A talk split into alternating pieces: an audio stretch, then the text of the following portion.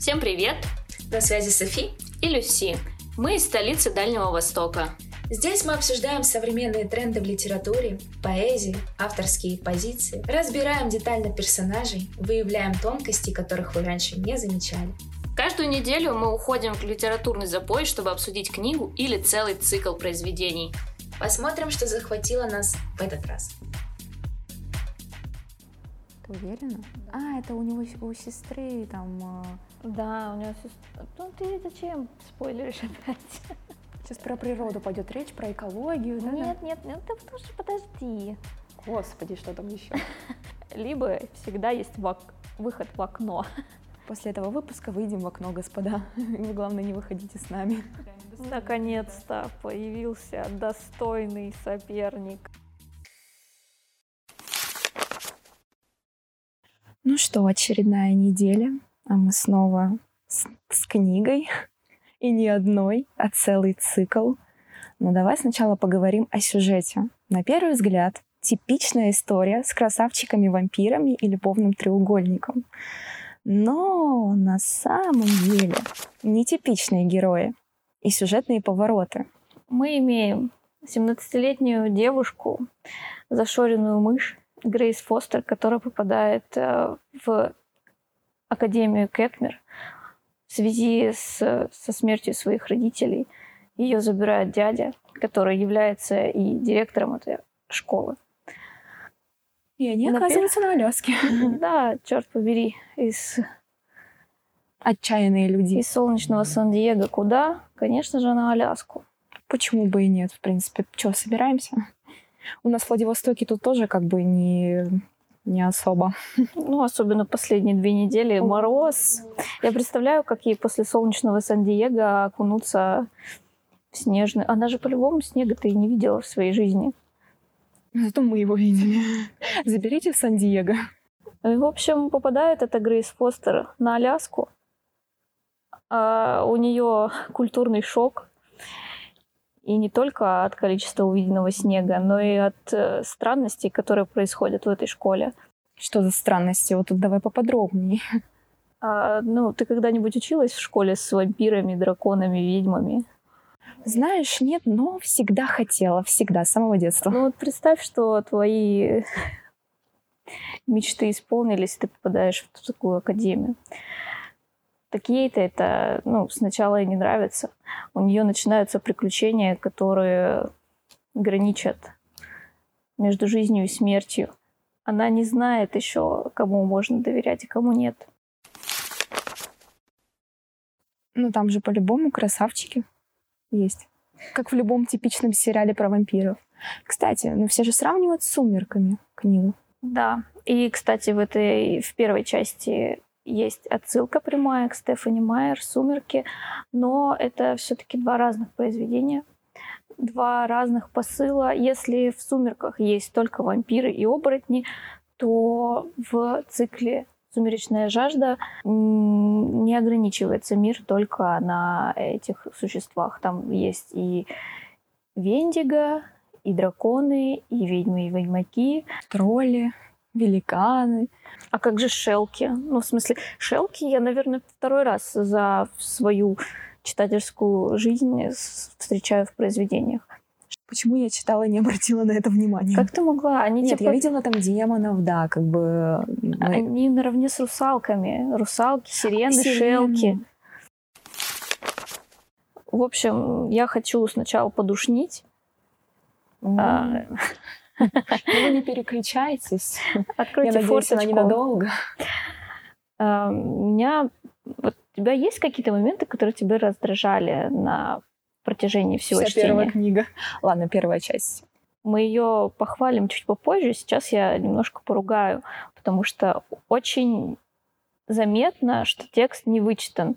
Многочисленные повторы, причем повторы не только э, в рамках одного предложения, но и в рамках всей книги. То есть если всю книгу, э, первую часть взять, там постоянно повторы одних и тех же мыслей в разных частях одного произведения, но это странно. И я не понимаю, это косяк перевода или это косяк автора, что она постоянно ходит по кругу, и мы постоянно возвращаемся и возвращаемся и возвращаемся, как будто бы мы топчемся на одном месте.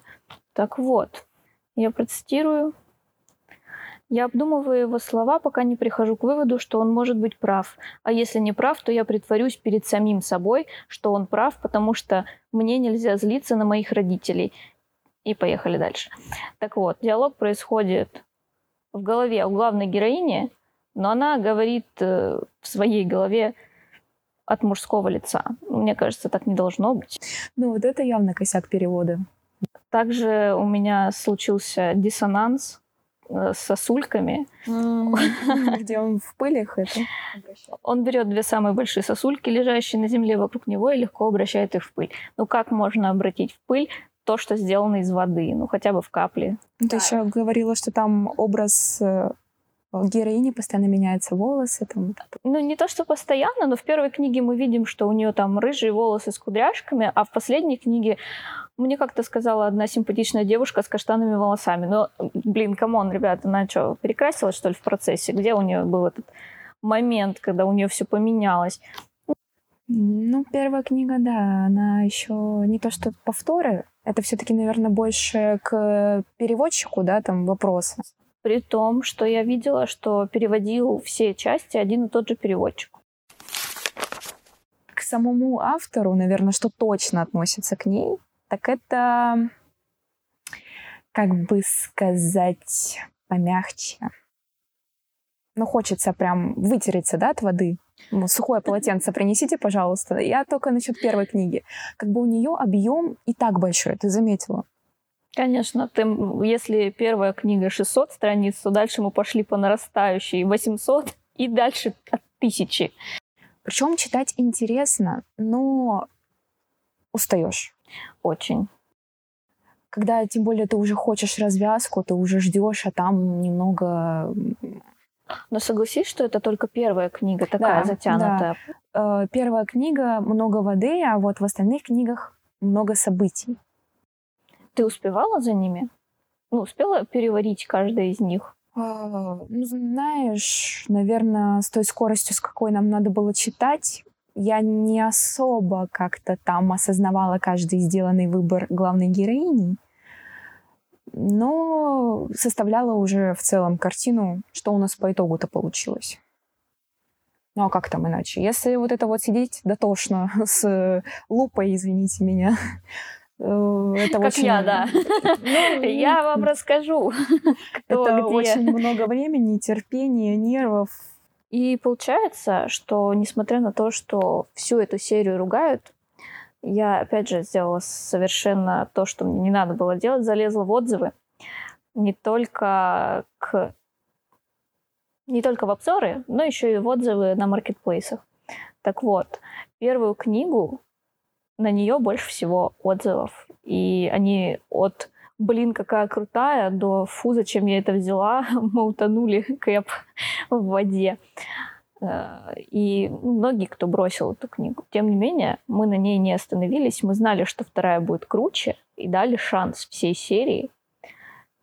Прогадали мы или нет? Определенно нет, потому что, во-первых, да, вторая книга самая лучшая, потому что там появился Хадсон, ну извините меня. Можно я с тобой поспорю? Мне последняя больше понравилась. Нет, последняя тоже крутая. Э, просто я люблю вторую книгу из-за того, что я когда читала первую, там же уже были отсылки к тому, что появится некий Хадсон. И я, по-моему, тебе тогда сказала, я очень надеюсь, что это будет тот самый персонаж, который все исправит. И я тогда думала, что либо это будет злодей, но с какой-то великой миссией, то есть не а я там просто плохой, а я хочу чего-то добиться, господства там, ну не Сайрус, короче. А, либо это будет персонаж просто непонятый никем. Ну, вот он, Хадсон Вега во всей своей красоте. А четвертая книга, она почему-то прекрасна. Ну, потому что там реально события... Долгожданная развязка. И событий, ну, просто, ну, вот... Ну, кстати, за что еще ругали первую книгу, это клишированные персонажи и э, ну, затянутость. Все-таки затянутость, она была обусловлена тем, что мы знакомились с главными персонажами, мы должны были к ним проникнуться, должны были прочувствовать эту всю историю. Это все сделано как раз ну, с определенной целью, чтобы мы больше узнали героиню. Да, она кажется абсолютно тупой, как бочка, как пробка. И да, там клишированные персонажи, вот эти вот все красавчики, которые их боятся, и такая вся серая мышь, на которую внимание сразу же обращают все популярные школьники. Но, тем не менее, все как-то стабилизируется более-менее, ну, к концу второй книги, к концу, к началу третьей, уже как-то ну, вот это вот клише, оно как будто уходит. И мы видим, как растет главная наша героиня, как она из э, зашоренной мыши уже проявляет свое я, уже проявляет даже в какой-то степени агрессию по отношению к тому, что ее с ее мнением не считаются. И, в общем, она такая становится ярая феминистка. Еще мне понравилось, что много присутствует отсылок, отсылок к божественной комедии Данте, mm-hmm. к «Сумеркам», Стефани Майер, «Преступление наказание Достоевского. Вот это вообще было удивление для меня. Я когда увидела, думаю, чего? Достоевский? Нет, ну кто угодно там. У вас в стране там еще где угодно, но Достоевский. Ну он же, кстати, популярен в Америке. Ну, это понятно, ну просто именно Достоевский в книге про вампиров, драконов, ну извините, ну это прям какой-то сюр. Ну, то есть Шекспир тебя не удивил, ну как будто мы к нему уже привыкли. Да там вообще эм, сам главный герой, ну, один из главных героев, Хадсон, он там вообще начитанный, очень такой молодой. Не молодой, извините, ему там уже за тысячу. Да не за тысячу, ему, ему всего две сотни. Ты уверена? Да. А, это у него у сестры там... Э, да, у него сестра... Ну ты зачем спойлеришь опять? Э, ну, в общем, да. Ему всего две сотни, он еще мальчик в самом соку. Когда вот настанет мои две сотни, тогда я поговорю. Ну, в общем, чтобы понять прикол всех этих произведений и вообще всех этих отсылок, которые там встречаются, надо разбираться в сути, потому что божественная комедия та же самая. На ней потом будет построена третья книга, когда они попадают в тюрьму, и она как раз является олицетворением ада Данте. Да, это был крутой поворот. Но так же, как много отсылок к книгам, там, там много отсылок и к трендам трендам и брендам, что меня очень сильно бесило. Я себе даже выделяла, зачем вот эти гуси, Армани. Вот, ну, Прада. Хадсон весь в Прада и в Армани. Вот эти вот Pop-Tarts, Baskin Robbins. У меня периодически случался... Ну, я просто сижу, смотрю на это все, выделяю и думаю, зачем? Это такая крутая рекламная интеграция. Сколько им заплатили? Ей заплатили, чтобы она постоянно к этому отсылалась. Переходим к главным героям. Ну, Грей... про Грейс мы уже пообщались. Да, давай скажем про Хадсона и про Джексона. Что отталкивает и что привлекает? В Хадсоне все привлекает, в Джексоне ничего. Ладно, я шучу. Да нет, на самом деле два интересных таких мужских образа, но противоположности прям конкретные. У них есть общее это дерзость, э, опасность, шутки. опасность, шутки, да, сарказм. Но все-таки как партнеры, а мы же сейчас хотим именно этому уделить внимание, как партнеры, а, тем более для Грейс, они были совершенно разными. Потому что Джексон у нас что? Защитник. В каком-то плане, знаешь, даже что-то вот на не могу сказать, что деспот, но вот что-то вот вокруг да около, потому что я тебя там за стекло поставлю, я буду смотреть на тебя. Но при этом я встану и рядом поплачу об этом. Ну да, у него вот эти вот еще переходы, то я год, да, там грустный, несчастный, несчастный год, которому сердце разбили, то я там такой мужчина из себя, ну прям самец. Ну, ты уже думаешь, ну, пора бы определиться, чувак. Ты либо тот, либо тот. А он такой, хочу посередине. Ну, а Хадсон, ну, знаешь, наверное, в нем это собирательный образ всех черт а, мужских, которые бы хотелось видеть в партнере своем.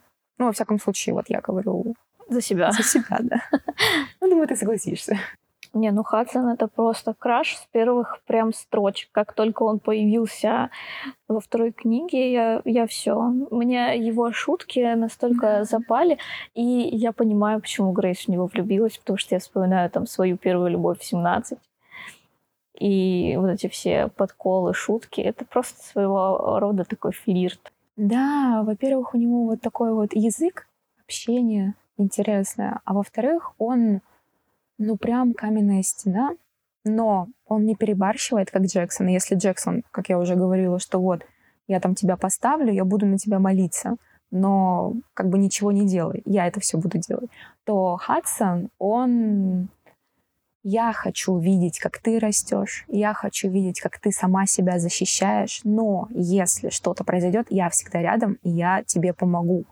Я всегда буду рядом. Ну, это, конечно, лучше намного. Что еще мне нравится дополнительно в Хадсоне, это то, что он всегда напрямую говорит о своих чувствах и что он хочет сделать.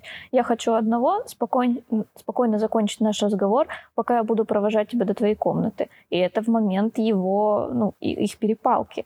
Причем такой достаточно на, на, был накал. Он не виляет, он не врет, он не пытается как-то сгладить тупой шуточкой, он говорит напрямую. И все, что он говорит, он делает. Привлекает не как партнера, а даже как просто человека. Ну, даже сама вот Грейс говорила, только Хадсон принимает меня такой, какая есть. Только Хадсон знает обо мне все, и хорошее, и плохое, и все равно хочет меня. А он, я не знаю, можно ли говорить, что он был там, где не надо. Не, ну мы же знаем по аннотации второй книги, по-моему, что он у нее оказывается заперт. Они заперты в одном теле.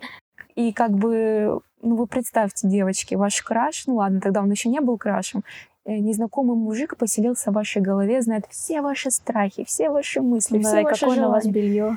Да, и при этом он не отворачивается, он не говорит, фу, какая ты неправильная, фу, какая ты там поверхностная, там, либо еще что-то, а он восхищается этим, он вас верит, он вас понимает, он вас уважает. Ну, это прям... И такой поддержки, как от него, наверное, не было вообще ни от кого. Да даже вот на поле, да, когда были все ее друзья, когда Джексон был еще ее мужчиной. Они все такие разом, типа, нет, ты не сможешь, не выходи, зачем, ты потерял. Не рискуй, да, да лишний раз, мы не хотим тебя потерять. А он ее зарядил, вот благодаря его поддержке, мне кажется, именно тогда она затащила. Потому что иначе бы, мне кажется, она просто бы сдалась, и ни к чему хорошему бы это не привело. Ну и благо, что Грейс относительно быстро понимает, кто ей вообще нужен. Этот Она любовный... не повторяет э, судьбу Елены Гилберт. Да, да, да. Этот любовный треугольник, он не слишком долго мозолит глаза, потому что я когда только добралась до этой части, я думаю, о, ну все, мы пропали. Две книги и ничего не дождемся. Мы мучились недолго. Друзья и враги. Все достаточно неоднозначно, потому что мы встречаем на страницах книги разных персонажей, которых мы сначала думаем, о, да, ну, классный, хороший, будут друзьями, будет все отлично, и потом этот персонаж открывается с другой стороны, и, типа он самый главный враг. Кстати, вот что мне понравилось в первой книге, настолько все хорошо закрутили, что ты не понимаешь, кто на самом деле тебе друг, кто враг в конце, когда все карты раскрываются, и ты такой, блин, а я-то, ну, как бы, я-то думал то, что мне говорили, вот что мне говорили, так я и думал, почему оно все так неоднозначно. Ну да, у нее это как-то друзья становятся врагами, враги становятся друзьями, и ты никогда не можешь предугадать, произойдет это или не произойдет, или произойдет с кем именно.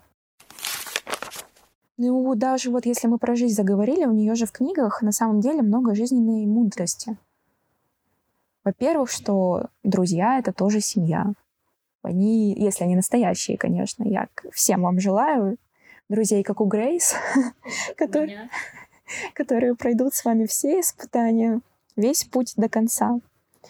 Также мне очень нравится вот эта мысль, которую Грейс высказывала на протяжении всех книг. Никогда не разжимать объятия первой. Ведь ты никогда не знаешь, когда другому человеку действительно нужно утешение вроде бы так просто, но на самом деле сколько мудрости в этих словах. И Вот я даже задумалась, а разжимаю ли я первое объятие, когда надо утешить человека. И я прихожу к выводу, что нет. Ну, это и так и должно быть. Угу. Еще мне нравится, что мир не делится на черное и белое. Всегда есть полутона. И об этом, если нам не говорят напрямую даже, то это проскальзывает между строк. Причем с первой книги, если призадуматься. Но и напрямую нам тоже, в принципе, говорят. Я знаю, как ты любишь черное и белое, Грейс, добро против зла. Но не кажется ли тебе, что пришла пора повзрослеть? Серый цвет в моде нынче. Ну и что вообще персонажи сами по себе, они, ну, все сильные по факту. Они такие замотивированные ребята, закаленные духом, не сдаются, хотя вроде бы и кажется, что уже пора бы, да, опустить руки. Не, понятное дело, там были моменты, когда уже все. Но, тем не менее, несмотря на то, что они все сильные, да, там, закаленные в боях, они настоящие, потому что они испытывают разные чувства. Страх. Они жалеют о своих ошибках. Вот, кстати, об ошибках тоже где-то была такая мысль, что суть не в том, чтобы прожить жизнь без сожалений, потому что мы в любой ситуации принимаем решения, которые имеют, э, тянут за собой последствия. И суть не в том, чтобы лишиться этого, этих решений, которые вызывают сожаление, а в том, чтобы в каждый момент времени принимать наилучшее решение. Потому что сожаление, оно все равно придет. Но мы уже тогда сделаем все, что могли. И тогда никто не сможет потребовать больше. А самое крутое, к чему вот я всегда э, Сейчас про природу пойдет речь, про экологию, да? Нет, нет, нет, ты тоже подожди. Господи, что там еще? Мне больше всего нравится, что в любой ситуации, даже в самой ужасной, есть дверь с выходом. А если это не дверь, то давайте просверлим дыру в стене. Но я всегда добавляю, что выход там же, где и вход. Логично. Либо всегда есть выход в окно. После этого выпуска выйдем в окно, господа. Вы, главное, не выходите с нами. Ну, конечно, несмотря на все эти сказочные мотивы, легенды, да, там мифологию, все-таки такую книгу не дашь почитать детям. Вообще нет. Скорее всего, это действительно чтение, чтение 18+, когда у тебя хоть какое-то а, впечатление о дружбе, о мире сложилось, ну, для такого легкого развлечения пощекотать нервишки даже, может быть, где-то. Но сцены есть такие, достаточно жестокие. Допустим, в пещере кровопускательницы с этими крюками для подвешивания. Или описание панических атак. Особенно в начале второй книги об этом даже есть дисклеймер, типа, если вы чувствительны, не стоит вам этого читать, просто отложите. И в то же время при всей той жестокости питье крови, почему-то это какой-то интимный процесс у вампиров. Я вообще сначала, когда читала, я не понимала. Думаю, так, они типа переспали или что? Почему? Как будто оргазм. А, но в то же время, ну, вот так, такой интимный процесс кро, ну, по, поедания, кровопития и... Прощение крови в природе. А, у них в кафетерии стоят термосы с кровью, типа а ну, это еда. А, тоже как-то, ну, мало в этом интима. Не раскрываются как-то вот эти моменты, как отличить. Да, тут тоже как будто бы недоработка, потому что а, с одной стороны это интимный процесс, с другой это просто процесс э, ну, для того, чтобы поддерживать свою жизнедеятельность. Ну, как бы такое. Для, для меня непонятно, почему от одного она испытывает адские муки, а от другого адское наслаждение.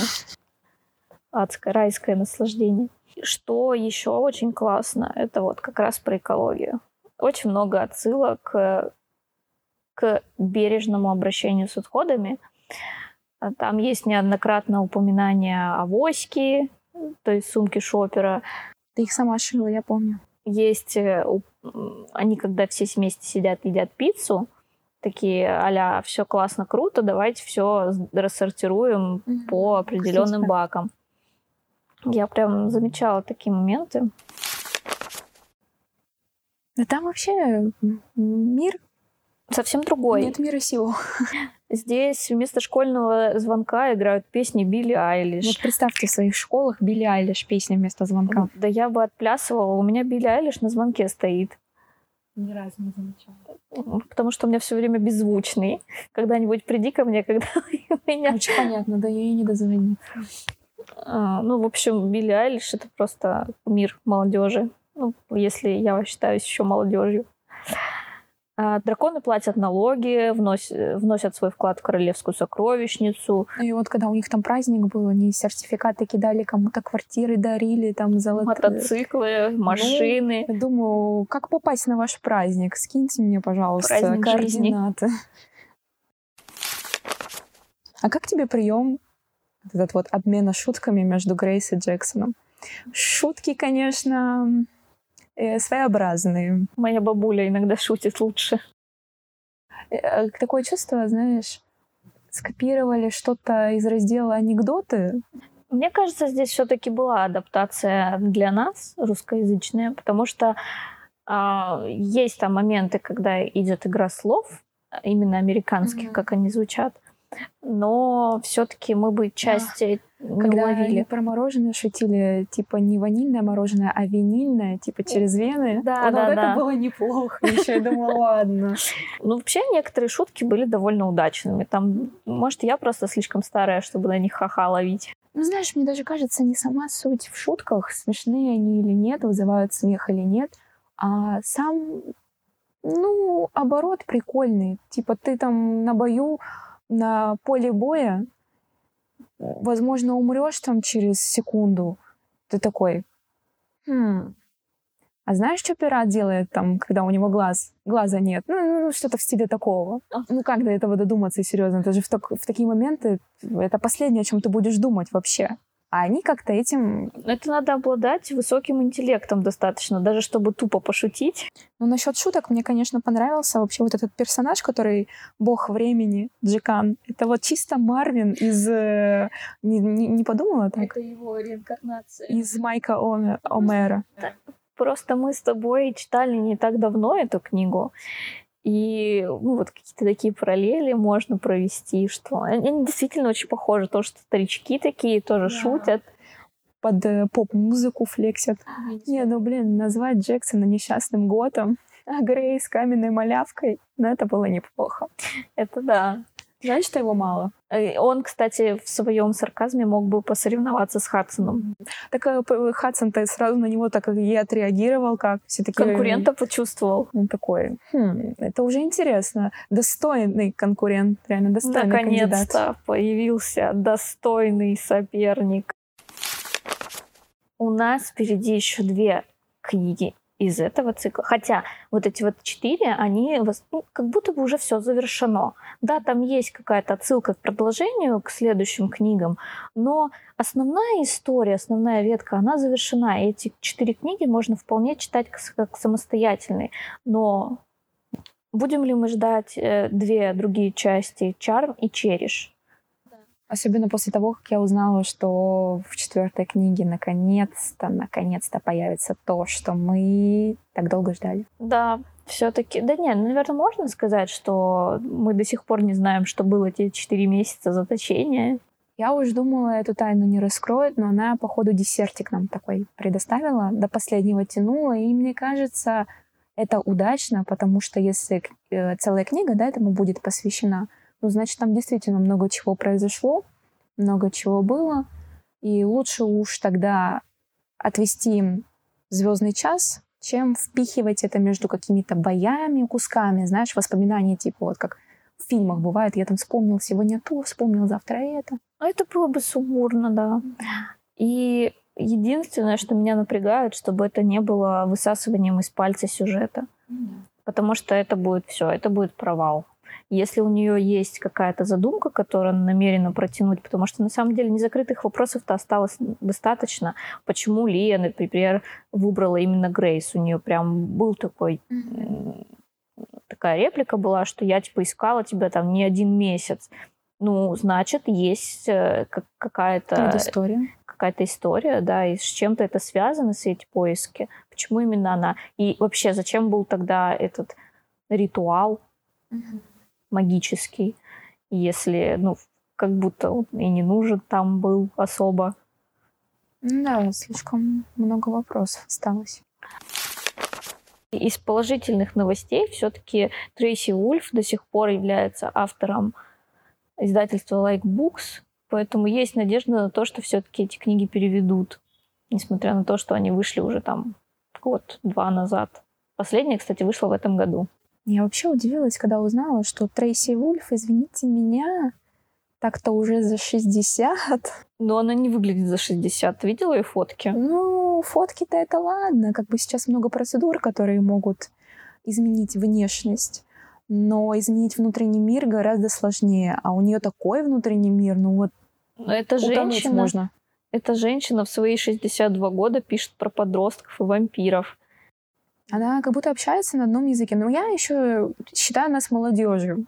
Прям ее активной волной. И она вот прям настолько все по полочкам, на одном языке, какими-то своими э, словами, без барьера языкового.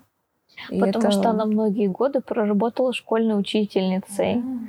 Она, конечно, поймала эту волну. Ну, тем не менее, конечно, этот цикл дал ей популярность. Uh, ну ладно, хотя бы в 62 года. в 60 дошла эта волна хайпа, что аж студия Universal приобрела права на экранизацию молодежного мистического романа «Жажда». Что это? Ой, я очень надеюсь, что этот проект не запорят. Потому что сейчас, мне кажется, даже если бы Netflix снимал, было бы как-то, ну, поживее. Mm-hmm. Они бы поймали этот вайп. Допустим, Винкс они переснимали очень круто. 33 э, несчастья Лемони Сникет мне тоже понравилось отчасти. Ну, затянули. Но... Сабрина, по-моему, тоже они снимали. Да, да, Сабрину тоже они снимали. Ну, я не знаю, Universal очень такой проект, который легко запороть слишком много точек, которые можно не вывести. Очень насыщенные книги на события, значит, им придется что-то резать, что-то убирать. Фильм, даже если это будет мини-сериал, он все равно ну, это будет не Игра престолов, извините. Такого бюджета там уже точно не будет. Ну, там еще и актерский состав нужно прям подобрать соответствующий. Да. Потому что как бы у всех уже есть а, свое видение персонажей, общее все равно есть кто как должен. Да если зайти на Pinterest, тоже можно увидеть, кто, какого, какого ну, персонажа. Мы на уже посмотрели. Кудряшек белобрысенький. Ну, кстати, я просто вставлю свои пять копеек, э, что послушала озвучку английскую именно последней, последней книги, и я была в восторге. Почему-то. Я половину не поняла, но именно интонации, качество звука, качество начитки, голос э, женщины, которая озвучивает, да, актера дубляжа. Я осталась под большим впечатлением, потому что как будто у нас, ну, я слушаю аудиокниги нашего, там на Литрес, допустим, много разных сейчас уже авторов, много всяких разных прочтений, даже одних и тех же произведений. Но как будто бы мы еще не дотягиваем. Ну, надеюсь, со временем поймаем эту волну. А на сегодня у нас все получается. В следующем выпуске поговорим о нашумевшей новинке 2023 года. В чем заслуга популярности четвертого крыла Ребекки Ярос? Отличная сказка на ночь или же хорошая рекламная кампания? Об этом мы уже узнаем в следующем году. А пока подписывайтесь на наш Телеграм, где мы рады пообщаться с вами напрямую. Также присылайте свои пожелания к следующим выпускам подкаста. До скорого включения. И до скорого прочтения. Ссылочки найдешь в описании. Пау-пау-пау.